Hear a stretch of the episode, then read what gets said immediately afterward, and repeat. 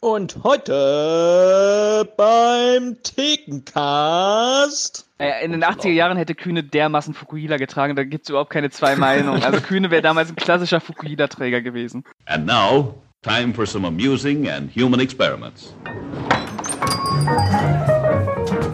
When you see motion pictures, A few drinks or a short beer makes us See the difference between right and wrong. As a result, The more alcohol you take, you get a true picture of what really happens. A picture that you could never see in any other way. Now let's take three drinks. So, hallo zusammen, willkommen bei Drei Männer und einem Film, der Movie Break Theken Podcast. Ich bin's du, ich habe mein Bierchen auf. Pascal, wie sieht's bei dir aus? Ja, ich mache mal jetzt auch auf. Moment. Ah, sehr schön. Ein Traum. Commander Kühne, Hier. wunderschön. Ja, meine Lieben, es ist wieder Thekencast-Zeit und was viele nicht wissen, unser Thekencast ist nicht nur wunderschön, mit tollen Menschen besetzt, nein, wir haben auch einen ganz hervorragenden Türsteher, der keine Fremden reinlässt, nur wir drei in herrlicher Harmonie und was wird jetzt da gelacht? Nee, ist alles richtig. Oh, warte, wir haben einen neuen an der Bar. Hallo Neuer, stell dich bitte vor. Hallo, ich bin der Hardy. Wow. Das war eine Faxedose, das habe ich doch Das gehört. klang eher wie eine Schrotflinte. Ja, wir haben heute Unterstützung, nämlich den Hardy. Und ich bin schwer beeindruckt. Also Aufnahmeprüfung bestanden, würde ich mal sagen. Mhm. Mehr braucht es nicht, um hier mitzumachen, außer ein Bier öffnen. Geil. Ja, was glaubst du, wie du den Job bekommen hast? Das weiß ich bis heute nicht. Ja, ich auch nicht. Ja, ihr Lieben, wir reden heute zu viert über einen ganz, ganz tollen Film, angeblich tollen Film, nämlich Roadhouse. For Dalton, danger was always part of the job. Yeah, and I thought you'd be bigger. Fight that. But now, it's more than just business. Got your hands full, kid. Keeps taking and taking until somebody takes him. Can I buy you guys a drink? Guess not. But sometimes, even tough guys need more than a fight, as Dalton finds out when he meets the sexy Kelly Lynch. I keep talking, you're gonna go off thinking I'm a nice guy. I know you're not a nice guy. If somebody gets in your face, I want you to be nice. You're too stupid to have a good turn. Ask him to walk. Be nice. If he won't walk, walk him. But be nice. Escort this gentleman to the door. I want you to be nice. Until it's time to not be nice. Roadhouse. Bevor wir zum üblichen Prozedere kommen, Kühne, erklär uns mal kurz, worum geht's in dem Film. Dalton ist Rauschmeißer der Kleinstadt-Disco Double Juice. Ein ungewöhnlicher Job für ihn, denn er hat den Doktor in Philosophie. Als Nachtclubkönig Wesley die Stadt terrorisiert, bekommt Dalton bald viel zu tun. Als der Gangster auch noch seinen besten Freund umbringen lässt, sieht er rot. Es kommt zum mörderischen Kampf zwischen Dalton und Wesley. Ja, Wow. vielen Dank. Wahnsinn. Also, oh, das Schöne ist, wir müssen jetzt gar nicht mehr eine Spoilerwarnung aussprechen.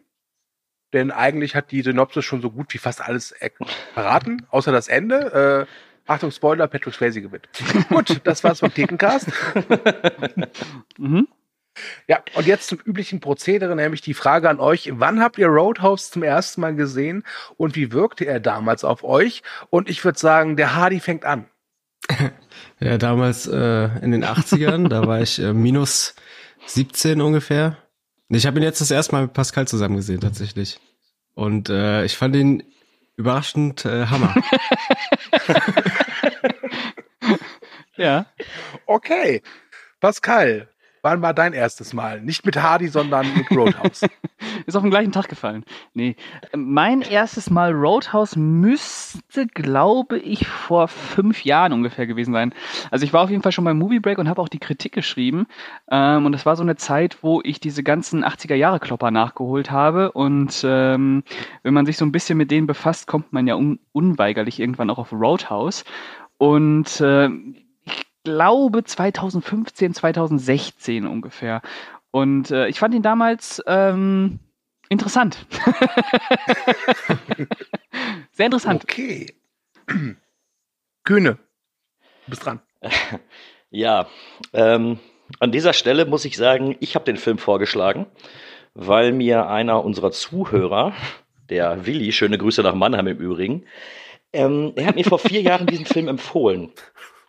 Und als er mir erzählt hat, was bei Roadhouse vorkommt, ich hatte den bis dato nicht gesehen, habe ich zu ihm gesagt, Willi, du bist ein Idiot. Das, das kann da drin gar nicht vorkommen. Das ist so absurd, das kann ich mir nicht vorstellen. Daraufhin habe ich dann gesagt, okay, ich muss das nachholen, habe mir den Film angeguckt und habe festgestellt, er hatte recht mit allem, was er gesagt hat. Das ist ja wirklich unglaublich, ähm, wie dieser Film sich aufbaut und was da alles drin passiert und wie das alles gezeigt wird. Und ich will nicht sagen, ich war begeistert, aber es ist eine Erfahrung. Roadhouse ist für mich einfach immer wieder eine Erfahrung, den zu gucken. Wie ist es bei dir, du? Ähm, ja, ich habe das erste Mal Roadhouse geguckt. Ich glaube im Fernsehen. Ich weiß es gerade gar nicht, ob es auf äh, DVD, VHS oder im Fernsehen war und wusste gar nicht von diesem ja, von diesem Hype um diesen Film, um seinen Kultcharakter, hab den gesehen und fand den halt mehr so, oh. Und Jahre später meinte ein Kumpel zu mir, boah, ich habe gestern Roadhouse gesehen. Boah, das ist ja ein Knaller. Und ich so, was für ein Film? Ey, Patrick Swayze als Rausschmeißer in der Doppeldusche. Wahnsinn. Ey. Und dann hat er wirklich wie dein Kumpel Willi, danke Willi für den Vorschlag des Films, ähm, wirklich so aufgezählt, was da alles drin vorkommt. Und ich so, das kommt mir bekannt vor. Und habe dann wirklich, glaube ich, erst sechs, sieben Jahre, nachdem ich ihn das erste Mal gesehen habe, registriert, das ist ja so eine Art Kultfilm. Und habe ihn dann immer mal wieder angeguckt, meistens für Podcasts, wenn ich ehrlich bin. Weil ich tatsächlich nicht so der große Fan des Films bin. Aber wo du gerade Hype gesagt hast, war das damals schon ein Hype-Film oder hat er erst nochmal einen richtigen Hype durch diese legendäre Family Guy-Folge bekommen? Also diese Family Guy-Folge ist ja entstanden kurz nach dem Krebstod von Patrick Swayze. Ja. Ähm, und ich glaube durchaus, dass sie das befeuert hat. Aber ich nehme stark an, dass davor schon dieser Hyped oder dieser der Kultcharakter vorhanden war, denn der Film war ja im Kino großer Flop, wurde aber wohl unzählige Komisch. Male auf VHS verkauft und lief auch unzählige Male im Kabelfernsehen in den USA. Ist aber echt Also komisch, dass glaube, der so dass der- gefloppt ist, weil der ja nach Dirty Dancing kam, ne? Äh, ja, was total interessant ist, die haben sogar wirklich am Anfang alles da, dafür getan, dass sie so ein bisschen was von diesem Dirty Dancing äh, Vibe mitbekommen. Die erste und originale Tagline des Films lautet: The dancing's over, now gets dirty. Das ist schön. Ja. Sie haben sich, äh, glaube ich, schon während der Produktion dann versucht, so ein bisschen davon zu distanzieren. Ähm, es gibt wohl eine rausgekürzte oder rausgeschnittene Szene, da lässt Dalton, so heißt ja äh, Patrick Swayze's Figur in dem Film, lässt seine äh, Rausschmeißer in Ballettkleidung antreten fürs Tanztraining. Es gibt ja auch eine ganz kleine Tanzszene im Film, ne? Äh, Ja, wo, wo also, er, äh, das was heißt ganz Striptease. klein, aber wo er dann mit seiner, ähm, mit seiner Perle, wie heißt sie denn nochmal, mit äh, Kelly Lynch ist die Schauspielerin, keine Ahnung, wie die, wie die äh, Figur jetzt hieß, ähm, kurz bevor sie da an der Wand äh, rumficken. da wird ja auch mal kurz ein bisschen äh, getanzt. Ich habe Ja. jetzt die ganze Zeit an den Striptease mitten im Film gedacht, dass du das als legendäre Tanzszene meinst. Striptease? Das ist so, ja, Ach ja, auf, ah, ja, ja, klar. Mhm. ja, mhm. dass du das vergessen ja hast. ich, meine Augen ganz bei Patrick Swayze. Was ich aber beim Film jedes Mal erstaunlich finde, ist, dass er mir wirklich versucht zu verkaufen, also so eine Scheinwelt verkaufen will, dass der gefährlichste Ort ist nicht etwa irgendwo im somalischen Kriegsgebiet oder in Mega City One oder unter irgendwelchen Ninjas. Nein. Missouri. Eine Kleinstadtkneipe. Und das finde ich irgendwie charmant, muss ich sagen. Dass er auch so komplett wirklich, das so fast schon ernst nimmt, dieses Setting. Also natürlich ist ein hab ich Augen, Augenzwinker mit dabei, Mhm. aber jedes Mal finde ich es schon toll, äh, wie rigoros er das durchzieht. Aber hattet ihr denn das Gefühl, also auch gerade bei dir, Hardy, du hast ihn ja jetzt zum ersten Mal gesehen, ich habe gar nicht so das Gefühl gehabt bei der Sichtung jetzt gestern, dass der weiß, was der für ein Bullshit da fabriziert. Ich habe immer das Gefühl gehabt, dass sie das wirklich ernst meinen. Wie seht ihr das? Ich weiß nicht, da steht der Monster Truck direkt vor der Haustür. Das ist schon, finde ich, relativ eindeutig. Aber das ist ja äh, ohnehin immer so die Frage bei diesen 80er-Jahre-Dingern, wie ernst die eigentlich gemeint waren. Ich meine, wir, wir haben das zum größten Teil nicht wirklich mitbekommen. Selbst du und Kühne waren ja noch sehr jung Dankeschön. zu der Zeit. Und äh, so ein Paradebeispiel ist ja immer noch äh, City Cobra, Stallone. Mhm. Der ist ja ähm, bierernst gemeint. Mit der Distanz, dass wir ihn heute sehen, wird daraus ein lustiger Film, aber nur durch die Distanz. Bei Roadhouse würde ich aber sagen, dass da das Augenzwinkern durchaus beabsichtigt war. Auch wenn es ähm, auch ein bisschen durch die Distanz dazu gewinnt. Ähm, aber es, es sind schon Brüche drin. Keine großen, aber Ja, es, es gibt sind natürlich- Brüche drin. Die Szene dann, wenn er draußen oberkörperfrei trainiert und die Kamera fällt so ganz lange um ihn rum, das, da fragt man sich schon, ob das, äh, wie ernst die dann doch da dran sind. Also ich finde, da ist schon irgendwie eine Faszination irgendwie da für den Moment, deswegen äh, streckt der Film das auch so lange. Da hat er ja auf einmal einen total äh, zelebrierten Körperkult auf einmal. Äh, ganz interessant ist eigentlich. Aber äh, genau, solche Szenen halt. Und äh, allgemein, also am Anfang dachte ich auch, der funktioniert ja fast schon so ein bisschen wie so eine Milieustudie. Wenn er so diesen, äh, diesen Da interpretierst du aber viel da rein. diesen, diesen Alltag in Kneipen, beziehungsweise den Alltag eines, eines Rausschmeißers so zeigt und äh, wie der seine, seine Teams bildet und einschwört und so weiter. Weil er bleibt ja auch in der ersten halben Stunde ungefähr wirklich nur in diesem Kosmos. Aber ich, ich kann, Roadhouse kann man jetzt nicht wirklich ernst nehmen. Ich, also ich finde, ich finde nicht, dass es ein Film ist, der wirklich 100% ernst genommen werden möchte. Und ich finde auch nicht, dass es ein Film ist, den man ernst nehmen sollte. Das zweite unterstreiche ich übrigens nochmal. Wieso? Naja, Philosophie, äh, Abschluss und äh, Türsteher und Monster Truck und äh, Eisbären und äh, ja.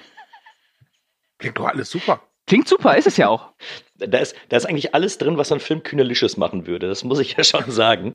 Aber, aber hier ist es schon, also, ich, weiß nicht. Also, ich habe ihn wirklich gesehen und ich habe von Anfang an und gerade in der ersten Stunde finde ich es erstaunlich, wie oft ich da Kopfschütteln saß und dachte, das darf doch nicht wahr sein. Da ist er eben professioneller Rauschmeißer. Es muss aber in einem Nebensatz erwähnt werden, dass er Philosophie studiert hat, was überhaupt nichts mit dem Film am Hut hat. Wobei, das sollte man sagen, ich finde, dass er schon einige philosophische Sätze stapeln lässt. Er könnte einen Kalender füllen mit den Sprüchen, die er da den ganzen Film überbringt. Also so Motivationskalender zum Abreißen oder so. Das ist ja, mein Gott. Gibt es da Favoriten, die du hast? Oh, da gibt's viele, da gibt's viele. ähm, ich schmeiß sie einfach mal unkommentiert rein und Ja, dann bitte. können sich die Hörer daran eigentlich einfach erlaben. Seid nett zu ihnen, bis ihr nicht mehr nett sein sollt. Mhm. Das ist so ein Es wird Spruch erst- nach dem Motto, schon, das ist so ein Spruch nach, nach dem Motto, kräht der Hahn draußen auf dem Mist, ändert sich das Wetter oder es bleibt, wie es ist. Ne? Das ist richtig. Ein, ein weiteres Highlight. Es wird erst schlimmer, bevor es besser wird. Oh ja, gut. Oder aber auch, Schmerzen tun nicht weh. Ja, frei nach Und? Scientology. N- Als letztes habe ich noch, niemand gewinnt einen Kampf. Das war. Das ist wahr. Nur Verlierer. äh, wobei ich jetzt gar nicht so finde, dass die äh, so, natürlich sind die schon funny und äh, wenn Patrick Swayze die da so mit seiner bierernsten Visage äh, rausknurrt, ist das schon lustig. Aber es gibt schlimmere Sprüche. und die passen ja zur Figur. Ja, aber nur weil eingeworfen ist, dass er Philosophie studiert hat. Nee, weil, er einfach, ein, weil er einfach ein harter Sack ist. Aber er ist ja auch Romantiker, denn äh, er liest ja auch gerne ein Buch. Und ich habe jetzt in Erfahrung gebracht, er liest Legenden der Leidenschaft. Oh, oh. Hm. Mit offener Hose und oberkörperfrei. Ja. Ich glaube, dass der Dalton einer der ersten gewesen ist, der damals ins Kino gegangen ist, als der Film rauskam. bestimmt. Ja, das kann sein. bestimmt. Legenden der Leidenschaft war das. Ja, zumal er ist ja auch, er ist ja auch einfach die Hälfte der Zeit auch nackt, ist mir aufgefallen. Oder zumindest oberkörperfrei. Gut, wem es gefällt. Ja, gut, ey, mit dem Das klingt Körper. so ein bisschen so, als wäre Dalton der perfekte Rausschmeißer für einen Saunaclub. Ja, Und es gibt auch einige Szenen, die darauf schließen lassen, denn der Film, der hat ja auch so diesen Ruf, dass er sehr homoerotisch ist. Fragen wir mal unseren homoerotischen äh, Experten in der Runde, Pascal, was sagst du dazu? Naja, wir haben, wir sind ja erstmal in einer Welt unterwegs, in der vor allem schwitzige Männer unterwegs sind. Ne? Und Männer, die vor allem darauf raus sind, andere Männer zu berühren im Kampf. Und wir haben natürlich ein absolut legendäres Zitat am Ende noch, wenn Patrick Swayze im Schwitzkasten gehalten wird. Das da heißt, äh, Ach ja. Kühn, hast du es auch aufgeschrieben? Dann will ich dir natürlich deine Zitate nicht wegnehmen. Nee, nee, Äh, mach, mach mal. Das, Warte mal, du hast, du hast jeden, Aber das jeden, äh, Beste nicht. Keks-Spruch auf, das, also wirklich Genau, denn am. Ende sagt einer der großen Gegner, Kerle wie dich habe ich im Gefängnis durchgebomst. was ja durchaus eine äh, schwule Komponente reinbringt. Allerdings muss ich jetzt nochmal sagen, dass ich äh, weiß, dass äh, Roadhouse immer wieder zu den äh, schwulen 80er-Jahre-Filmen äh, gezählt wird, zusammen mit Nightmare 2 und Phantomkommando. Aber Phantomkommando und äh, Nightmare 2 spielen da nochmal in einer ganz anderen Liga, finde ich, weil die haben ja wirklich, äh, naja, was soll ich dazu sagen? Also Nightmare 2, äh, der trägt ja äh, die, äh, die Homosexualität quasi vor sich spazieren und äh, Phantomkommando im Finale auch. Machen wir es kurz. Roadhouse fehlt eine Jenny. ja, und Roadhouse könnte schwuler sein, sagen wir es so. Aber er hat natürlich eine Faszination für, für Männlichkeit. Äh, das muss aber nicht unbedingt schwul sein. Aber ich kann mir schon vorstellen, dass Roadhouse da bei Männern durchaus gut ankommt. Sowohl bei Schwulen als auch bei Heterosexuellen. Aus diversen Gründen. Also Hardy mochte ihn ja. Hardy, ja. Ich- ja. Warum, warum antworte ich jetzt für Hardy? Stimmt, Hardy ist ja dabei. Ja, ja. Ich höre dir da Ah, drüben okay. zu. Äh, mit, dem- mit dem Ohr an der Wand. ja, Hardy, fandest du den schwul? Ich weiß nicht, also ich, was jetzt wirkliche Erotik angeht, nicht unbedingt. Es ist natürlich, wie du meinst, dieser Körperkult komplett dabei. Aber ich würde jetzt auch nicht sagen, dass er das wirklich äh, erotisiert, wirklich. Also da ist er dann doch eher an den Frauen dran, wenn es um so was Genau, Sexuelles da geht. gibt Also dieser Striptease, der Genau. den Kühne schon, glaube ich, ähm, angekündigt hatte und äh, auch dann die Beziehung mit, wo wir jetzt den Namen vergessen haben. Elizabeth. Elizabeth. Genau. Elizabeth. Dr. Und Elizabeth. natürlich auch die allererste Szene, wenn die Frau aus dem Auto äh, aussteigt und er wirklich nur die Beine filmt, ne? Wie sie äh, zum Double Deuce hinläuft. Nee, nicht, nee, nee, Ach ist ja, die ja, erste stimmt. Kneipe noch. Stimmt, das ist ja noch die andere, wo er dann äh, geht. Äh, ja. Ähm, auf der, auf der, auf der Schwul Schwulheitsskala würde ich äh, 4,5 von 10 geben. Ja, das, das passt eigentlich ganz gut. Also er ist sich da unschlüssig, ob er jetzt äh, mehr homoerotische Komponenten reinbringen möchte oder eben äh, heterosexuelle Komponenten. Da, da Vielleicht ist weiß es er manchmal nicht. Äh, vielleicht, ist es ein, äh, vielleicht ist der Film aber bisexuell. Äh, Einer der bisexuellen Actionfilme. Gibt's viel zu selten. Aber was der, was der Film auch einfach für ein, für ein Bild von Männern transportiert, das hat mich wieder erschreckt. Also das hat mich wirklich Also, dass erschreckt. dich das erschreckt, Da Kühn, ist das hier- glaube ich nicht. Bei aller Liebe. Also, das kannst du, kannst du keinem erzählen, dass dich Männlichkeit erschreckt. Nein, nein, das meine ich nicht. Das Bild von Männern. Da sind ja nur Ärsche gewesen. Naja, Das ist ja richtig, also stellenweise fand ich die Szenen unglaublich unangenehm. Also da möchte ich nur diese Szene erwähnen, wo der, wo der Typ mit seiner Perle am Tisch sitzt und den, den einen komischen anguckt. Ja, für 20 Euro kannst du die Brüste meiner Freundin kneten. küss sie doch, küss sie doch. Und sie sitzt dann im, ja, ja, finde ich gut. und, und dann wird das so zelebriert und das ist so richtig schmierig und, und eklig. Und, äh. ja, aber darum geht's doch, oder nicht? Ja, und Siehst du, Der will doch diesen, diesen Ich weiß Moloch nicht, zeigen. Also er geht ja davon aus, dass wirklich diese, diese Provinzkneipen so wirklich die, die schlimmsten Ecken des Universums einfach sind. ja, okay. Da würde ich auch sagen, sind ja so Orte, wo einfach es jede Sekunde kurz vor einer Schlägerei steht. Und im Endeffekt ist es ja auch trotzdem so, dass, wenn wir jetzt schon so weit gehen, ähm, die Frau ja dann das Element ist, was den Mann irgendwie auch retten muss. Ne? Also er ist ja auch am Anfang, sieht man ihn ja in der äh, alten Kneipe noch, wie er sich selber auch äh, so eine Messerwunde näht. Rambo-Style. Sie ist ja dann, ja genau, und sie ist ja dann äh, Ärztin und sie ist ja dann die Ärztin, die ihm was näht und dann kommen sie sich ja auch näher. Also sie rettet ihn ja auch vor seinem äh, Lone Ranger-Dasein irgendwie. Aber will er davon Ja. gerettet werden? Ist er vielleicht nicht glücklich als Lone Ranger? Ja, wenn er philosophieren kann, ja, aber wenn es dann wieder aus ihm rausbricht und der Killköpfe rausreißt, dann wird's schwierig. Ja. Was ich, Und äh, äh, darf ich noch was auch- dazu auch- sagen, kurz ja. du? Ähm, wegen, wegen den Männern. Äh, es gibt natürlich auch nicht nur, nicht nur böse, äh, es gibt ja auch die guten Männer, also das sind die, die auf der Seite von Patrick Swayze stehen. Und äh, da reiht sich ja auch irgendwann Sam Elliott ein als äh, ehemaliger Mentor. Ich glaube, Wade heißt er. Ähm, Ja. ja, also es passt, so, es passt ins Bild rein. Äh, es gibt in dieser Welt natü äh, natürlich Arschlochmänner, aber es gibt natürlich auch Männer, die die Arschlöcher bekämpfen. Äh, Wade ist ein gutes Stichwort. Äh, Wade ist meine Lieblingsfigur, Mhm. weil ich es total faszinierend und auch irgendwie amüsant finde, die Kämpfe zu sehen. Denn so gern ich Sam Elliott habe, aber ich nehme ihm zu keiner Zeit den Kämpfer ab. Okay. Tut mir leid.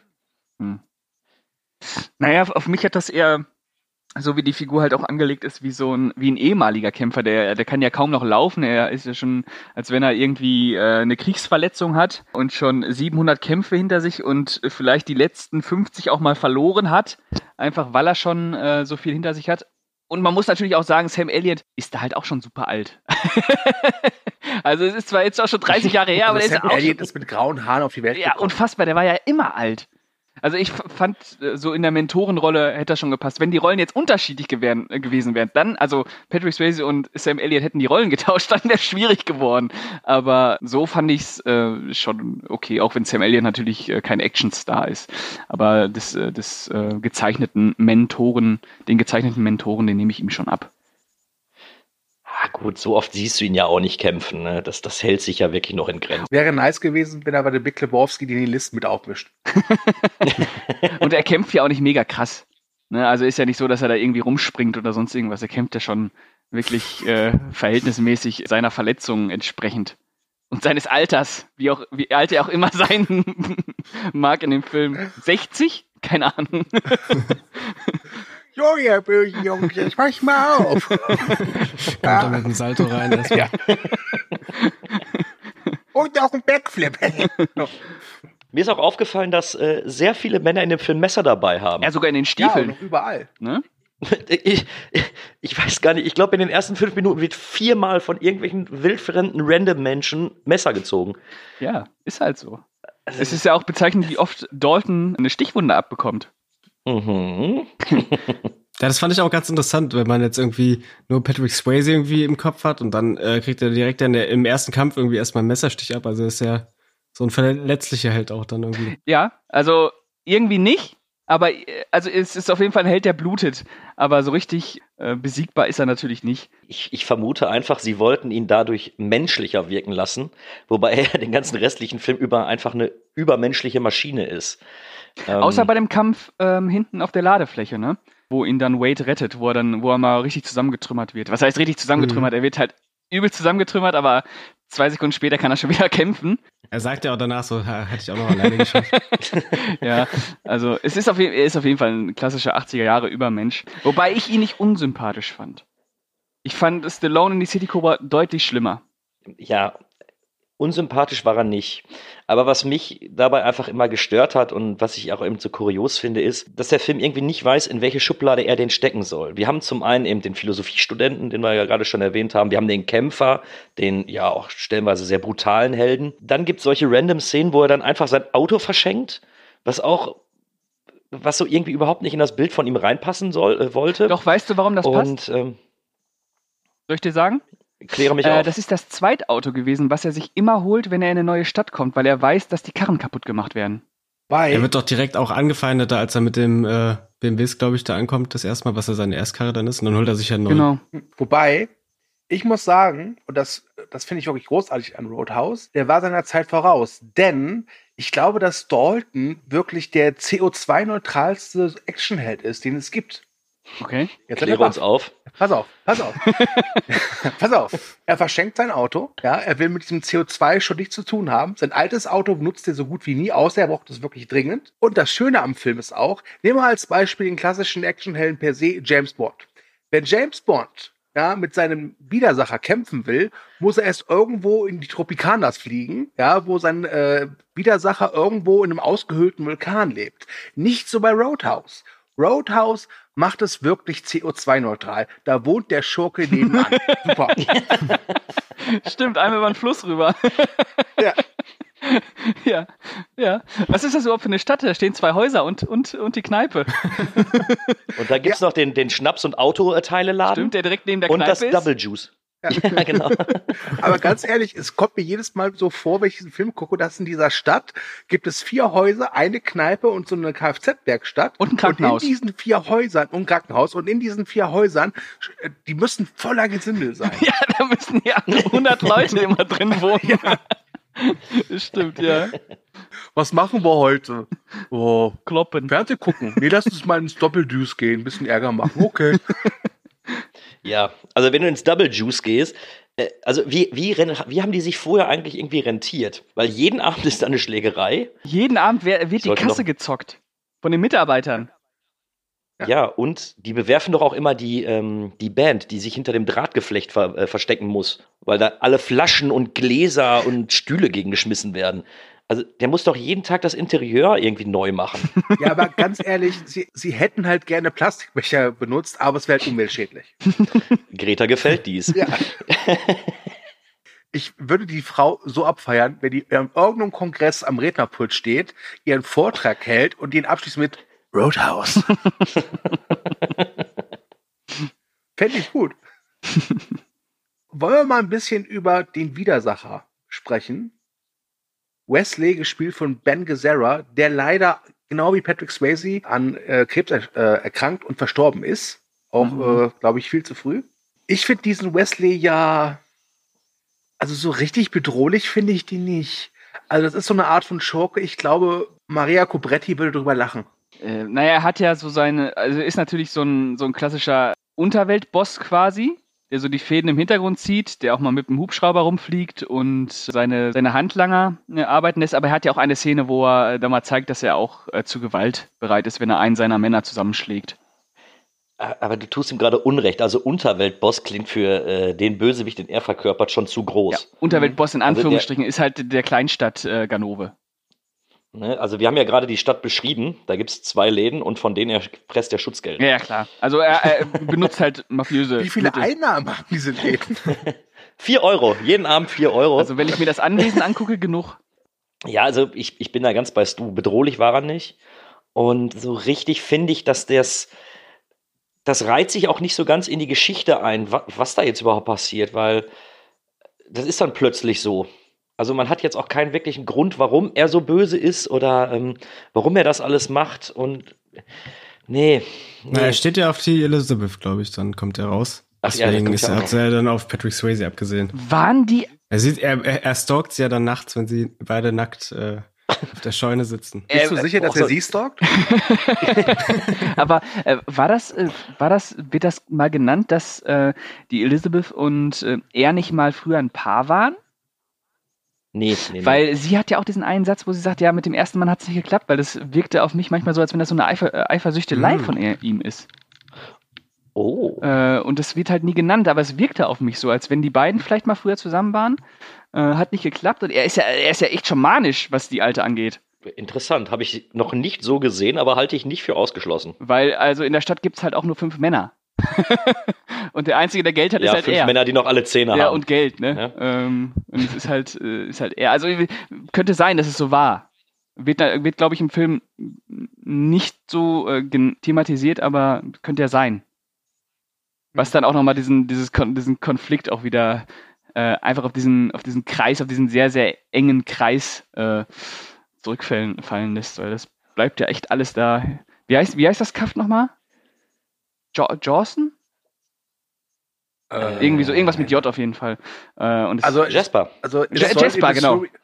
Genau, Jasper und es sollte in Missouri spielen, wurde aber komplett in Kalifornien gedreht. Und durch den Erfolg von Dirty Dancing brauchte wohl Swayze extra Bodyguards, weil es wohl immer mal wieder vorkam, dass Fans das Set gestürmt haben. das glaube ich. Ja, gut. So ein Traummann, ne? Ja, ja. Der kann ja auch sehr gut mit Pferden, wird ja auch noch in einem Nebensatz erwähnt. Ey, ganz ehrlich, der kann alles gut. ganz ehrlich, der kann echt alles gut. Also der würde auch ein Ikea-Regal mit einem kleinen Finger aufbauen. Das ist kein Problem für den Mann. Also das ist so eine Mischung aus Dalai Lama und Schwarzenegger so ein bisschen. Ich glaube, er sagt ja auch, die Pferde mögen ihn.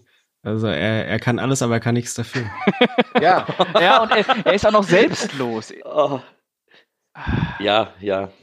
Wenn er dem Penner noch Geld gibt, dass der in der Kneipe schlafen darf, wenn die in dem Café sitzen.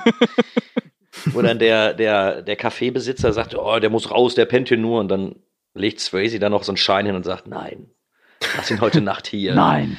Also, oh, Guter Mann. nee, Soziale Ader. nee. Also ich, ich bleib dabei, man kann das, gerade die erste Stunde, gerade wenn, wenn die Figur von Dalton da ähm, charakterisiert wird, ich kann das nicht ernst nehmen. Also ich versuche es immer wieder, ich habe ihn jetzt zum dritten Mal gesehen, aber ich krieg's nicht hin. Ich, ähm, Ich glaube aber auch, dass man den durchaus äh, äh, so nehmen darf. Also mit einem gewissen Unernst. Und ich finde auch, in der ersten Stunde funktioniert der auch recht schön so als, als Rausschmeißerfilm. Ja. Das ist ein eigenes Genre. Rausschmeißerfilm, habe ich auch überlegt. Gibt es sowas eigentlich so? Äh, mehrere Actionfilme, wo noch jemand Rausschmeißer ist. Und nicht nur die ersten zehn Minuten. Was ich mich ja auch frage, ist, warum macht er diesen Job? Weil so wie er vorgestellt wird, ist es ja wohl der geilste Hengst in diesem Gewerbe. Da wo ich mich frage, der müsste doch eigentlich äh, vorm Studio 54 oder heutzutage vorm Berghain stehen. Aber nee, er geht nach Jasper, Missouri ins W's. Ja, man muss aber dazu sagen, A, bekommt er eine Schweinekohle dafür. Der kriegt ja dann seine Gehaltsvorstellung dafür und irgendwie, was, was war das pro Abend? 500, ne? 200 Dollar oder 500, 500, Dollar ja. sogar pro Abend? Am dritten Tag sagt der Besitzer, sorry, wir sind pleite.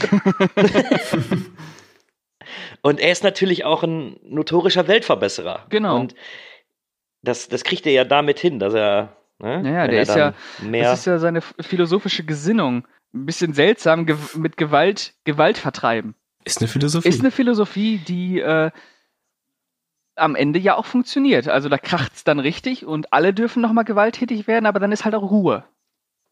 Hm. Äh, wie fandet ihr den Bruch in dem Film? Also ich, ich bin der Ansicht, dass der Film so in, in gut zwei Teile eingeteilt werden kann. Gerade am Anfang eben viel als Rausschmeißerfilm. Ich glaube, wir machen ja übrigens ein neues Genre heute auf, als Rau mit Rausschmeißerfilm. Mhm. Und dann wird's ja später, geht's ja schon fast in Richtung äh, Revenge-Movie. Ja. Wie fandet ihr diesen Bruch da drin? Ach, eigentlich fand ich ihn relativ okay, weil ich mich äh, irgendwie an diesem, davor, an diese Tonalität schon irgendwie ja satt gesehen habe.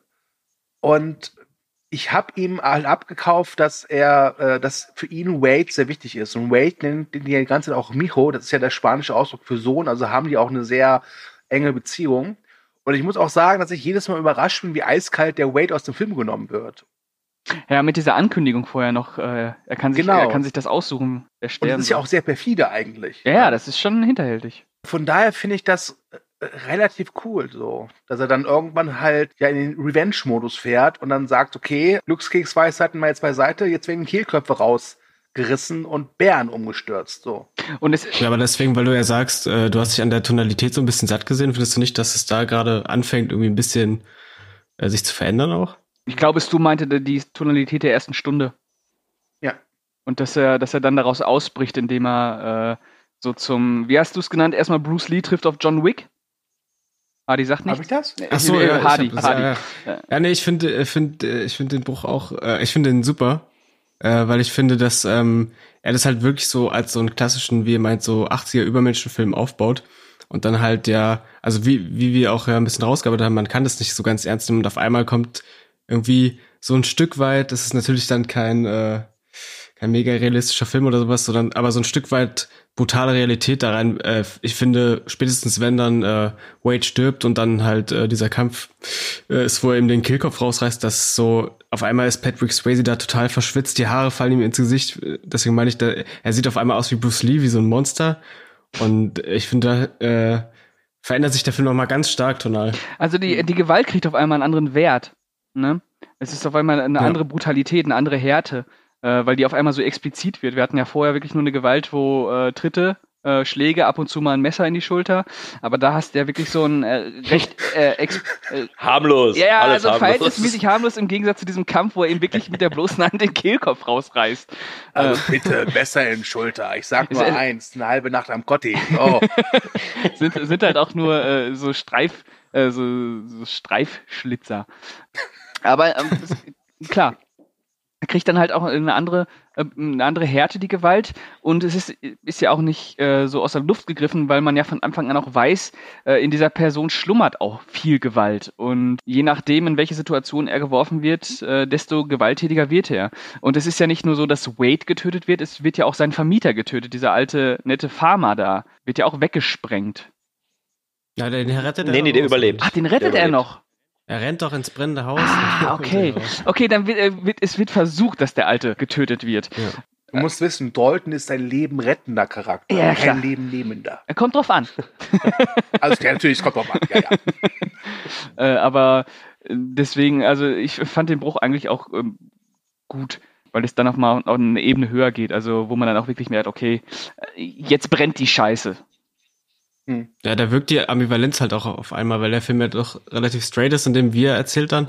Und dann hast du auf einmal irgendwie, keine Ahnung, diese ganze Ambivalenz der Figur und dann, äh, weil jetzt schon gerade dieser Begriff Revenge-Film gefallen ist, äh, wenn er dann ins Haus reingeht von dem Bösewicht, ist es ja fast wie so ein Home-Invasion-Ding dann und er ist ja der Einbrecher. Also er benutzt stimmt. auf jeden Fall äh, Gewalt, der, die Gewalt der Bösen, das Hinterhältige, Ja. wo er vorher wirklich immer so, seid nett, wir gehen auf die Leute zu und äh, dann kommt er von hinten. Hallo, ich bin's, der Stu. Und ich muss unseren Thekencast hier eben kurz unterbrechen. Was Pascal gesagt hat, war natürlich eine Vorlage, die man exzellent hätte nutzen können für allerlei spaßige Sachen. Leider haben wir vier das nicht getan. Das ist uns etwas peinlich und ich soll mich hier im Namen von allen Beteiligten des Thekencastes entschuldigen. Ja, sorry, vielleicht beim nächsten Mal. Tut uns leid. Und weiter geht der Cast. Ja, ich aber meine, da er hat trifft ja auch seine. Er hat wahrscheinlich Du. einfach den Ärzte-Song, einen Song namens Schunder gehört. Ich, ich wollte gerade sagen, er lebt nach seiner Lebensmaxime, seid nett, bis ihr nicht mehr nett Genau. sein sollt. Das nimmt er vorweg. AKA immer in die Fresse rein. Aber er ist ja auch nicht zufrieden damit, oder? Nee, also man merkt ihm schon an, dass der keinen Bock darauf hat. Nee, das, Also man kriegt auch diese ganze Backstory mit, dass er ja schon mal anscheinend jemanden gekillt hat. Äh, und das äh, hat ihn ja traumatisiert, aber er möchte ja nicht drüber sprechen, richtig und sowas. genau, und er könnte ja am Ende sogar den, äh, den Wesley töten und er tut's ja nicht. Was aber nicht bedeutet, dass Wesley davonkommt. Nein. Denn Alle seine Opfer, Volk. ja, die vier Leute, die er abgezockt hat, kommen halt vorbei und denken sich so, boah, ey, Deut, du kannst auch echt gar nichts. und erschießen den guten Wesley. Ja, aber nicht nur einmal, sondern äh, viermal. Ja, für jeden geklauten Dollar einmal. Ja. Für jeden geklauten Dollar. Schrot.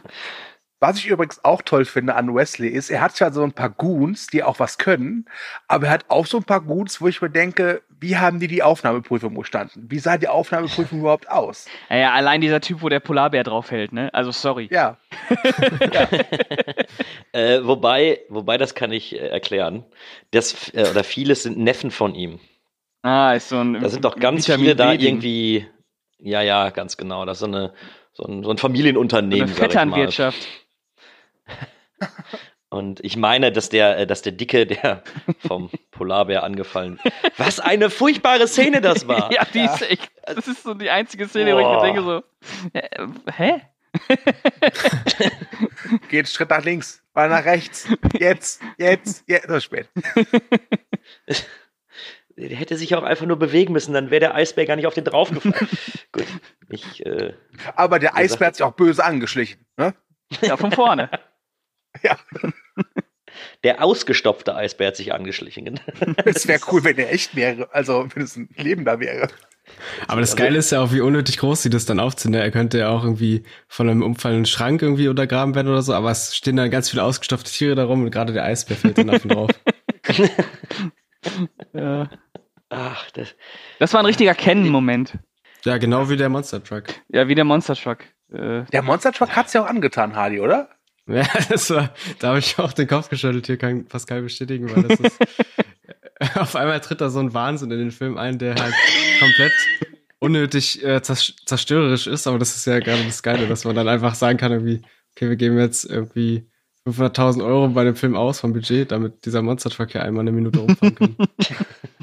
aber da, da, das trifft es wirklich gut, ey, dass da dass stellenweise eben einfach Wahnsinn da in diesen Film mit einfließt, weil ähm, es, es bringt den Film ja auch nicht voran. Er hätte ja auch irgendwas anderes machen können, aber nein, ich muss den Monster Truck über vier Autos fahren lassen in dem Autohaus macht doch die ganze Fassade kaputt, einfach nur um zu zeigen, ja, der Böse ist scheinbar wirklich böse. Ja, und Ähm, genau dafür ist die Szene da. Ja, Die ist halt super verschwenderisch. Die ist halt, äh, natürlich hätte der das Ding halt auch wie in manch anderen Szenen einfach anzünden können. Der hat übrigens sehr schöne Explosionen, sehr schöne Pyrotechnik, der Film. Äh, wenn man sich Roadhouse anguckt, dann äh, weiß man, wie schön so eine, so eine handgemachte Explosion sein kann, im, im Gegensatz zu CGI-Feuerwerk, was wir inzwischen immer haben.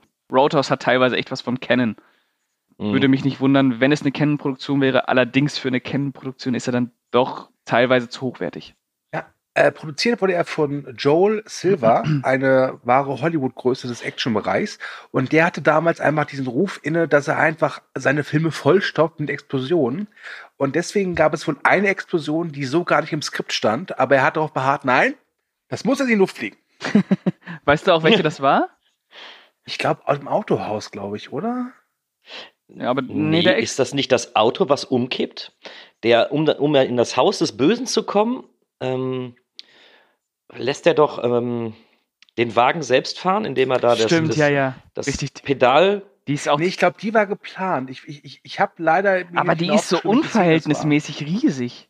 Ja, zumal das passiert nicht. Wir sind ja nicht bei Cobra 11. Ähm, Ja, ja. Der Wagen explodiert ja deswegen nicht, weil er umkippt.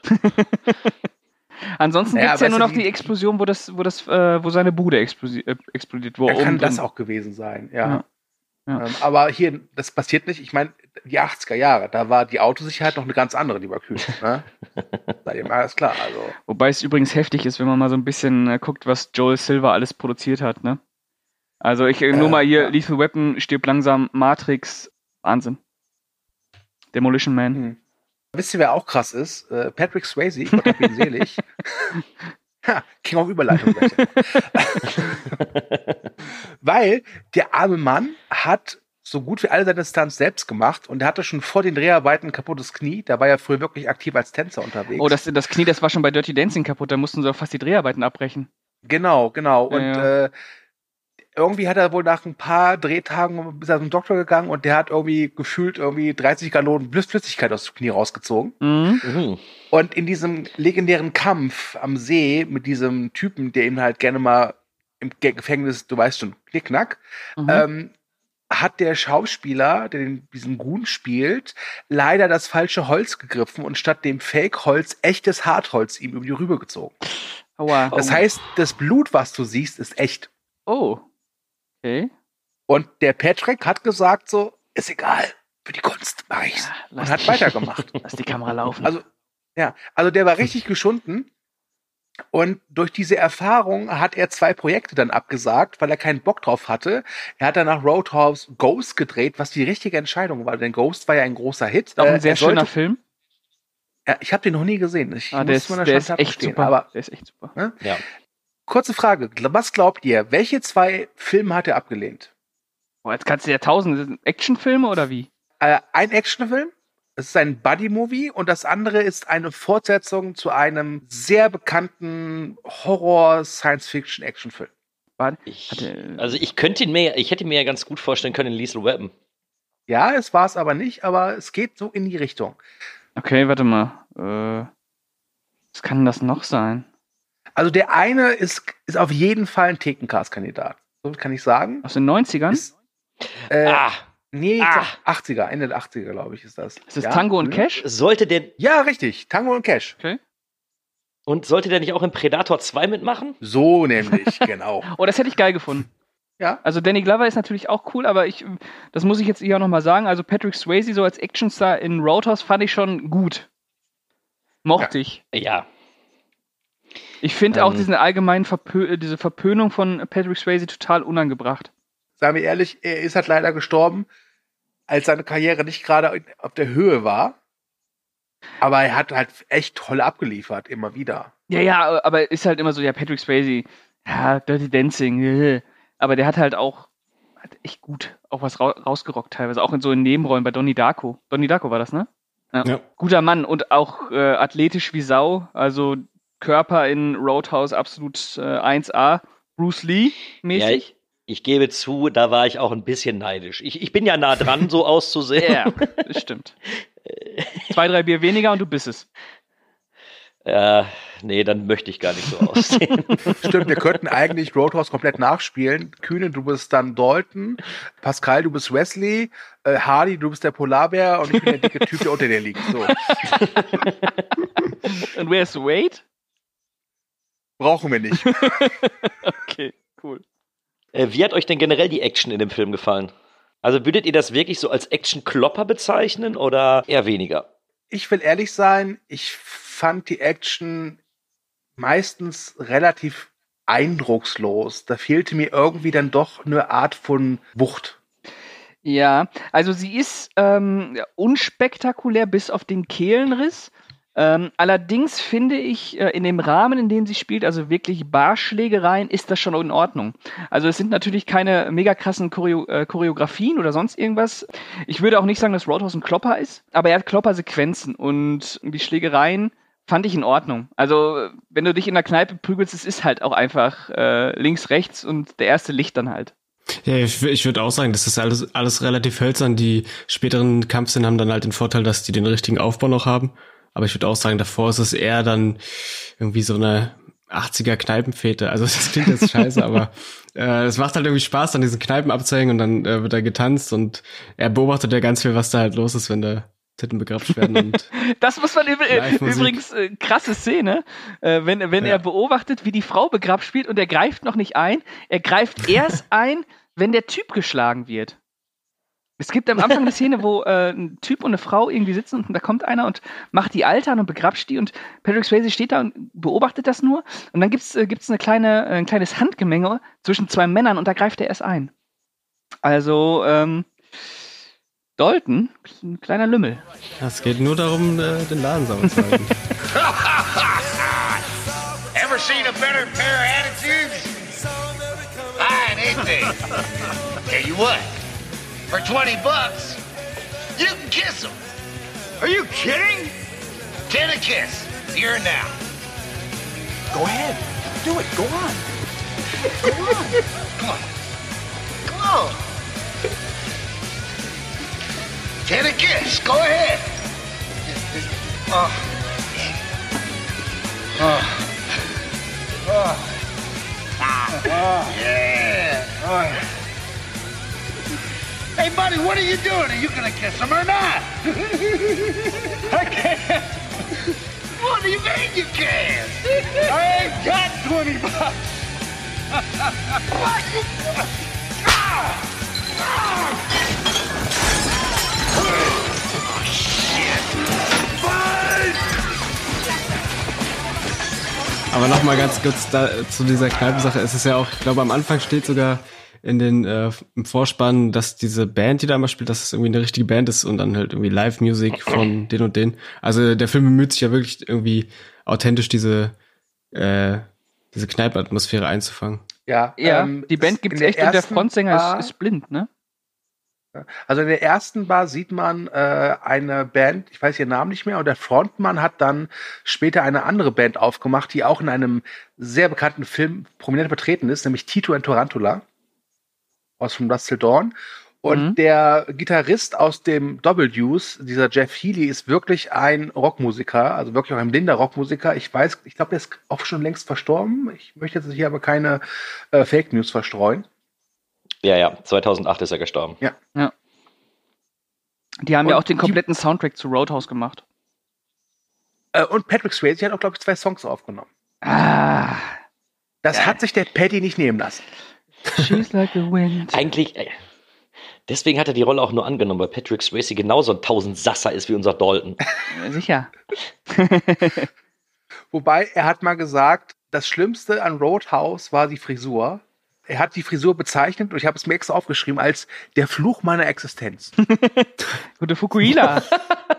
Gute Fukuhila. Aber das sieht doch einfach 80er-mäßig aus. Also das fand ich jetzt ich würde es heute nicht tragen, aber ich glaube, damals war das durchaus okay. So äh, in den 80er Jahren hätte Kühne dermaßen Fukuhila getragen, da gibt es überhaupt keine zwei Meinungen. Also Kühne wäre damals ein klassischer Fukuhila-Träger gewesen.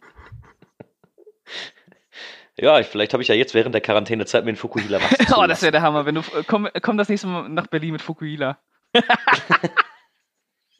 schön in so einem äh, Trainingsanzug, Adiletten an, Goldkettchen so auf dem Brusthaar spazieren tragen und Fukuhila.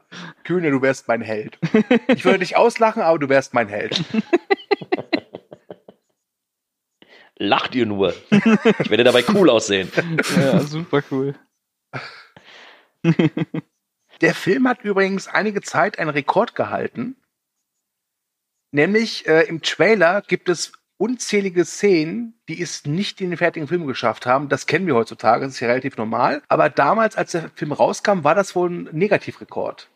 Oh. Es wurde ihm sogar damals angekreidet, dass, der, dass es wohl irgendwie fünf Clips im Trailer gibt, im Originaltrailer, die nicht im Film vorkommen. Und die ursprüngliche Laufzeit des Films oder die erste Schnittfassung war dreieinhalb Stunden. Boah, den würde ich so gerne sehen. Auf keinen Fall, der war jetzt schon zu lang. Boah, Roadhouse dreieinhalb Stunden, ey. Ah, stellst du das immer so gut vor, wenn die dann so ja, lange ich glaube, und das scheiße geil, ey. Dann einfach nur so zwei Stunden lang, wie er ein Nee. Rauschmeißer ist. Aber es ist ja nur, man sagt halt immer, äh, der Film war in der ursprünglichen Fa- Fassung so und so lang, also es hat ja jeder Film eine längere Ja. Fassung. Ja, erstmal. klar. Ja. Aber äh, wenn es jetzt rauskommen würde, es gibt jetzt irgendwie, ich weiß gar nicht, ob der Rhodey Harrington, also der Regisseur, noch lebt. Äh, weiß wahrscheinlich gerade keiner. Äh, wenn der jetzt sagen würde, ja, meine Ursprungsfassung, also äh, die Fass Fassung, die ich durchwinken wollte, die geht dreieinhalb Stunden. Und in der Fassung wäre das halt auch ein Actionmeisterwerk. Also dann wäre ich schon interessiert zu sehen, was er sich da vorgestellt hat. Äh, ja, also un ungekürzte Fassung nächstes Mal. Die soll gar nicht so viel an Action mehr haben. Also da haben wir, glaube ich, schon geguckt, dass da die Action schon alles Mhm. im Film ist, aber es gibt wohl so Kleinigkeiten, die wohl fehlen. Aber ich bin da auch beim Kühne, ich finde den auch zu lang. Naja, zwischendurch ein paar Längen auf jeden Fall, fand ich, wenn es dann um diese äh, Liebesgeschichte geht. Das steht da manchmal so ein bisschen, aber insgesamt fand ich, fand ich nicht, dass es sich lang angefühlt hat.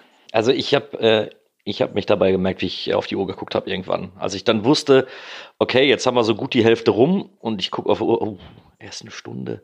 Also Ich hätte, glaube ich, wenn der 90 Minuten, also knackige 90 Minuten gegangen wäre, hätte ich ihn besser gefunden. Ja. Ich finde ihn perfekt. Ein Perf- Ja, das ist doch schön, dass der Thekencast dann auch hier neue Filmfans, ne? ein Jetzt haben wir einen neuen Fan von Roadhouse. perfekter Film. Roadhouse. Also ich glaube, der Hardy trinkt einfach kein Bier. Ja, ich musste ja tatsächlich überredet werden, ein bisschen den dann auch äh, direkt, ich glaube, am Montag haben wir den geschaut, Ja, dass wir den direkt schauen und dann hat's ja wirklich funktioniert. ja man muss halt auch mal auf Leute hören, die ein bisschen Ahnung vom Film haben. Also auf Kühne. Ich höre doch auf mich. Deswegen sage ich ja, auf die ein bisschen Ahnung haben. Du hast du eigentlich mal Roadhouse 2 gesehen? Es gibt Roadhouse 2? Es gibt Ja. sogar, Ja. glaube ich, ein Prequel oder ein Freak. Also es gibt drei Teile insgesamt. Die beiden Nachfolger sind direkt auf DVD erschienen und auch jetzt Jahre später. Ja, 2006. Und ich habe es nicht gesehen. Spielt nicht Jack Busey mit? Der spielt da mit als Wild Bill. Oh. Soll es da auch noch einen dritten von geben? Also einen dritten gibt's ich dachte, nicht. es sollten, es sollte, es war ein Remake angekündigt. Ah, okay, dann war's das ja. 2015. Da sollte ein äh, Remake kommen, aber dann mit der, wie heißt der denn, Rooney, Rooney Rosa, die, die, Ronda Rousey. ja, die sollte dann die Rolle von Dalton übernehmen, also dann als weibliche, hoffentlich. Und ähm, das wurde aber nie realisiert. Hättet ihr denn äh, vielleicht Vorschläge für Remake? Wer könnte die Dalton-Rolle übernehmen? Boah. Also um die Tonalität des Originals auch wieder einzuholen oder um irgendwas krasses zu machen? Also was ernstzunehmendes oder schon so ein funny Actioner? Dann würde ich, glaube ich, diesen Christopher mit Splassy nehmen. oh nee. Nee, aber ganz ehrlich, das wäre so eine Rolle, die dem Statham ganz gut stehen würde. Ah, dann wäre es aber echt zu bullig schon wieder.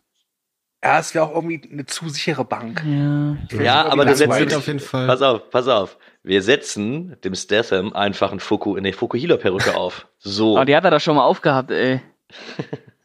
Ah, Im Revolver. Also, um das noch uninteressanter zu gestalten, würde ich sagen, Guy Ritchie führt die Regie. oh nee. Ah. Aber als Wade auf jeden Fall Matthew McConaughey. Right, right, right. Boah, wer könnte, wer könnte Dalton spielen? Das muss ja so ein. Ah, Ja, wenn man das ist echt schwer. Kannst du halt Ryan Gosling nehmen? Ja, stimmt, der würde gar nicht Ja, warum nicht, das, ne? das wird funktionieren. Dann kannst du es aber nicht lustig machen. Wenn du es ein bisschen lustiger haben möchtest, dann könnte ich mir. Oh, Nicolas Cage müsste man bringen. Der ist zwar ein bisschen zu alt, ein bisschen zu dick inzwischen. Ah, ah, das wäre krass. Er kann ja wieder in Form kommen. Er kann wieder in Form kommen, ja, ja. Muss, also ein trainierter Nicolas Cage so in einem Roadhouse-Remake. oder vielleicht ein Nicolas Cage als Wade. Eher als Oder so, Wade. ja. Ja. Eher als Wade. Ja, als Wade, aber ich wüsste jetzt gerade irgendwie jemand, der so 40, 45 ist und noch relativ, relativ gut in Form. Ähm, Vin Diesel. man könnte zum Beispiel auch mal äh, Josh Hartnett rehabilitieren.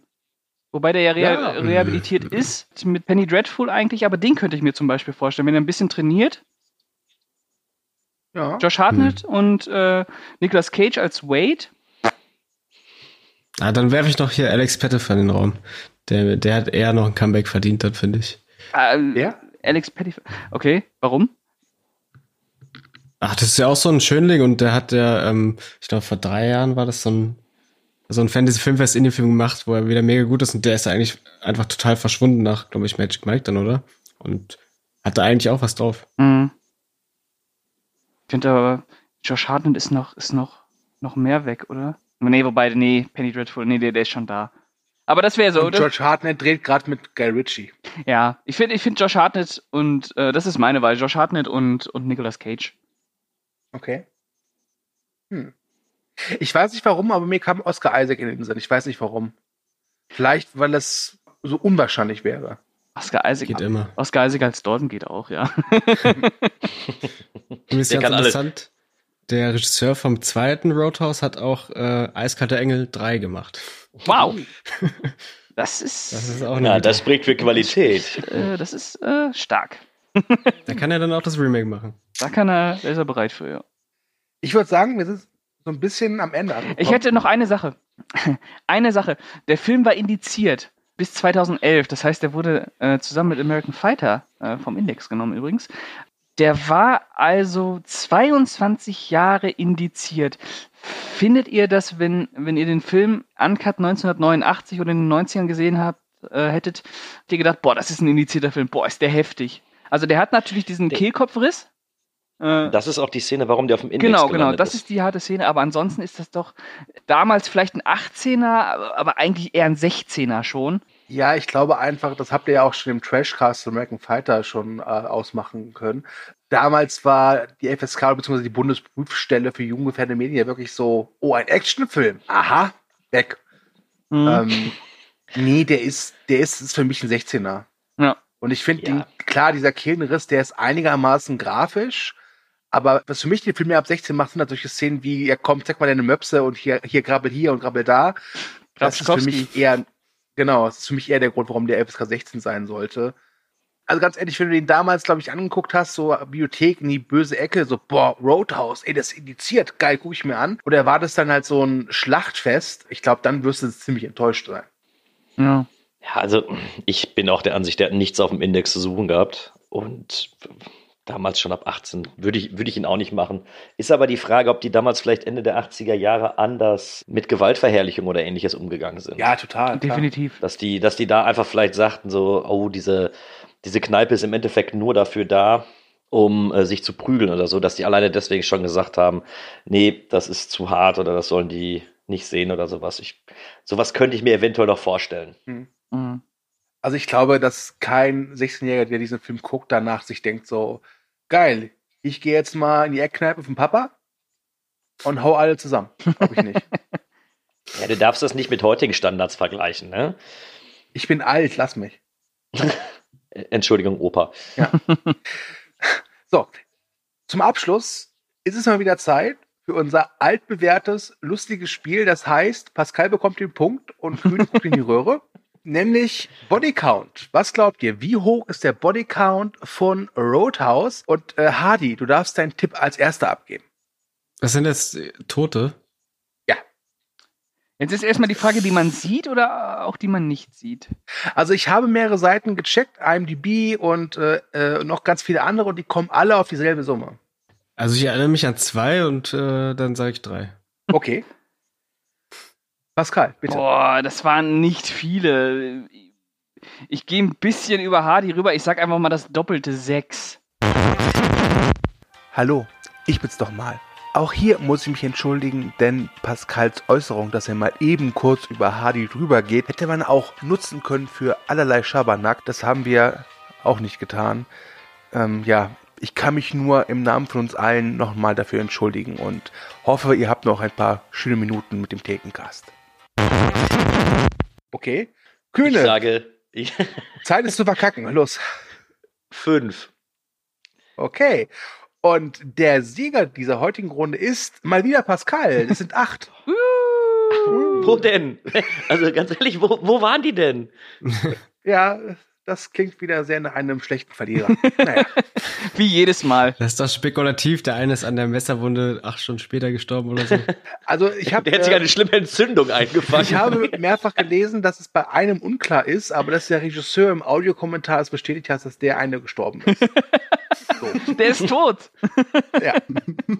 Der hatte eine schlimme Krankheit und ist dann im Krankenhaus. Der, Audio, der Regisseur hat zum Audiokommentar bestätigt, dass er gestorben ist. Das ist geil. Ja, der ist auch tot. Vielleicht lohnt sich der Audiokommentar bei dem Film ja doch. Ja. Äh, Ja. Der ist tot. Nee, nee, der hat dann überlebt, dass er da durchgeflogen ist. Das äh, ist in Ordnung. Also äh, Gratulation an Pascal. Äh, du nimmst die Trophäe wieder mit nach Hause, Ja. Super. obwohl die Konkurrenz nicht endlich lassen? war. Aber weder Hardy noch der Kühne haben es geschissen bekommen. Ja. Was soll ich sagen? Dafür bin ich da. Ich mache das gerne. Acht. Äh, ich halte halt äh, die Ehre hier ein bisschen aufrecht und äh, freue mich aufs nächste Mal. Wobei beim nächsten Acht. Film, äh, ist, ist, ist der nächste Film unser Jubiläum? Ja. Oh, da wird's krachen. 10. Da wird's krachen. Ja, da bin ich mir auch sehr sicher, dass da die Bodycount-Zahlen bei einigen Seiten wirklich äh, weit auseinander liegen werden. Ich werde auf jeden Fall genau mitzählen. Ich werde ganz genau ich werde da auch das erste Mal echt mitzählen. Also ich habe Okay. äh, Stift und Block äh, dann bereit liegen. Okay. Ja, seid gespannt, was der zehnte Film des Thekencasts wird. Äh, ich freue mich sehr darauf. Es wird ein großer Spaß. Dieser Podcast war auch ein großer Spaß. Natürlich auch, weil wir diesmal einen Gast hatten, nämlich die lieben Hardy. Sag nochmal Hallo Hardy. Hallo Hardy. Ah, Ist er nicht süß? Okay. Ich danke euch draußen fürs Zuhören. Ich danke euch dreien fürs Mitmachen. Ich danke der Gaffelbrauerei für ihr exquisites Kölsch, was ich jetzt getrunken habe. Denkt Es dran, gibt natürlich auch andere Biere. Nein, gibt es nicht. Denkt Okay. daran, äh, Movie Break gibt's bei Twitter, Instagram und wie heißt das andere Ding? Facebook heißt es. Und ihr könnt diesen Podcast überall da hören, wo es Podcasts gibt. Denn wenn ihr das hier hört, habt ihr es ja auch irgendwie geschafft, ihn zu bekommen. Also, ich sage Tschüss, dann darf der Kühne, dann der Pascal und unser Gast hat das letzte Wort. Ja, ich bedanke mich auch fürs Zuhören und muss mich eben nochmal beim äh, Willi bedanken, dass er uns diesen Filmtipp mal reingeschickt hat. Viel Äh, hat. Willi. Der heißt wirklich so, was soll ich denn machen? Ja, und bis zum nächsten Mal. Ja, ich bedanke mich auch an die Runde hier und bei allen Zuhörern, die sich die Zeit genommen haben, diesen tollen Podcast, den besten Podcast, das beste Podcast-Format auf Movie Break äh, mal wieder zu verfolgen und äh, würde sagen, bis zum nächsten Mal. Ja, äh, danke, dass ich äh, eingeladen wurde. Ich habe gerade gemerkt, dass ich nur bei Podcasts bei Movie Break dabei bin, wo man saufen muss. äh, und dafür bin ich dankbar. However, Von einem Glas kann man nicht lustig sein. and that's why Komm und schenk noch ein Gläschen ein. Roadhouse.